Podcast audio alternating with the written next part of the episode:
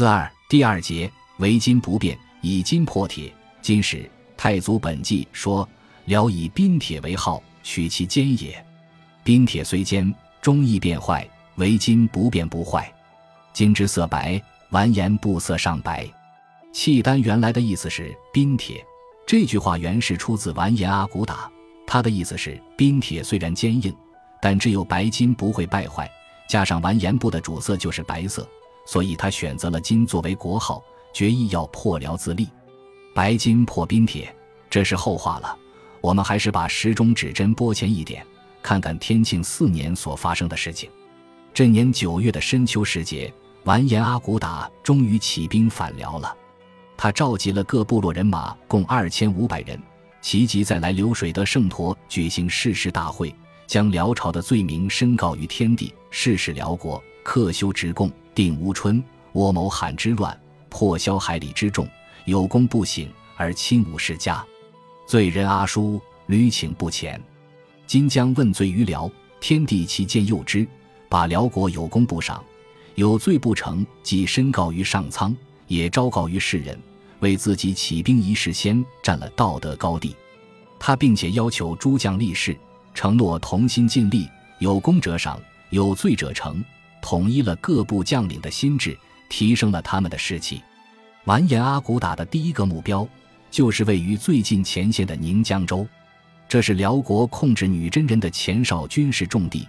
他知道此时天祚帝正沉醉于他最爱的田猎之中，对他们的行动可谓不闻不问。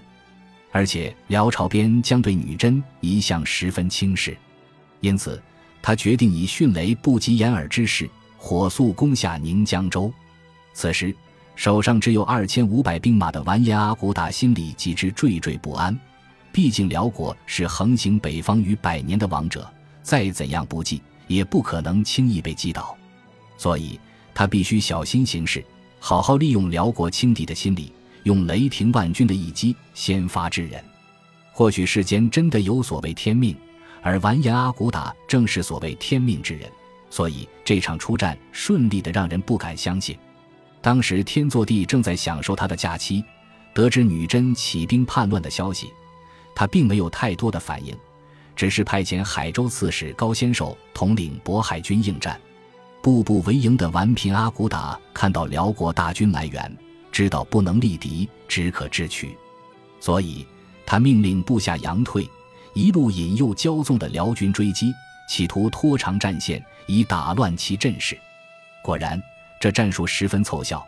他乘辽将耶律谢石阵前追马，趁势回师掩杀，把高仙寿大军彻底击溃。《左传》庄公十年说：“打仗要一鼓作气，再而衰，三而竭。”既然出战首长胜利，完颜阿骨打自然不会不加以利用。他昭告众将：“一战而胜，遂称大号，和世人前也。”以立国激励众人死战，一如所料，在极高昂士气的鼓励下，女真诸军田浅攻城，宁江州守将只好弃城而逃。